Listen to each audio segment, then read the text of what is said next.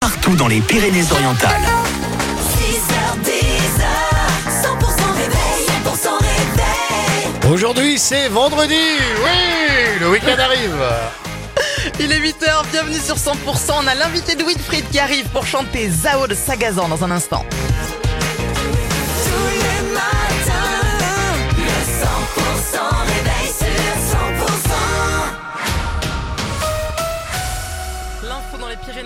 Gilles Gauthier, bonjour. Bonjour Karine, bonjour à tous. Le choc pour la commune d'Elne. Hier en fin d'après-midi, une femme âgée de 26 ans et sa fillette de 2 ans ont été retrouvées mortes dans un appartement dans la basse ville.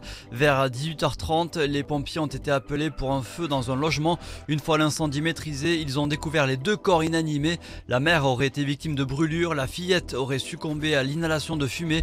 Une enquête est ouverte pour déterminer les causes de leur décès.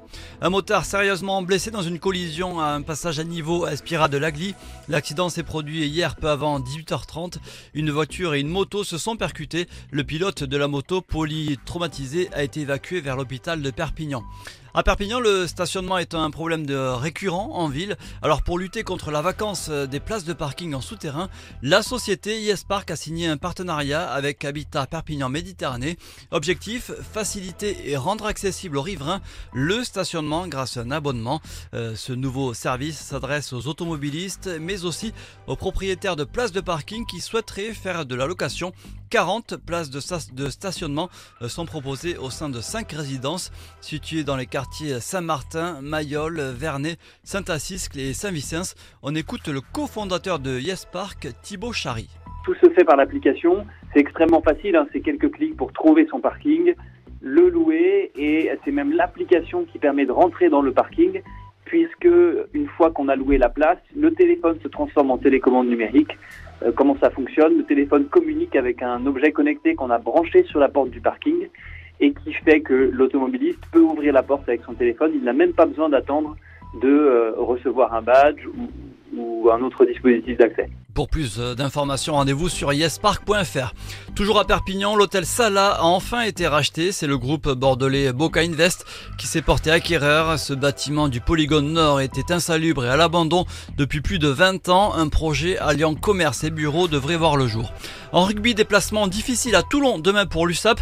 C'est la 17e journée du top 14. Les Catalans vont vouloir enchaîner après leur belle victoire euh, contre La Rochelle et les hommes de Franck Azema brillent à domicile mais c'est un peu plus difficile à l'extérieur. On écoute Guillaume Villaseca, l'entraîneur des avants. On, arrive des fois à avoir des, des trous d'air qu'on paye, euh, qu'on paye cash. Donc euh, voilà, il faut arriver à être euh, consistant et garder la, la même énergie qu'on a qu'on arrive à donner à domicile sur, sur euh, 80 minutes à l'extérieur.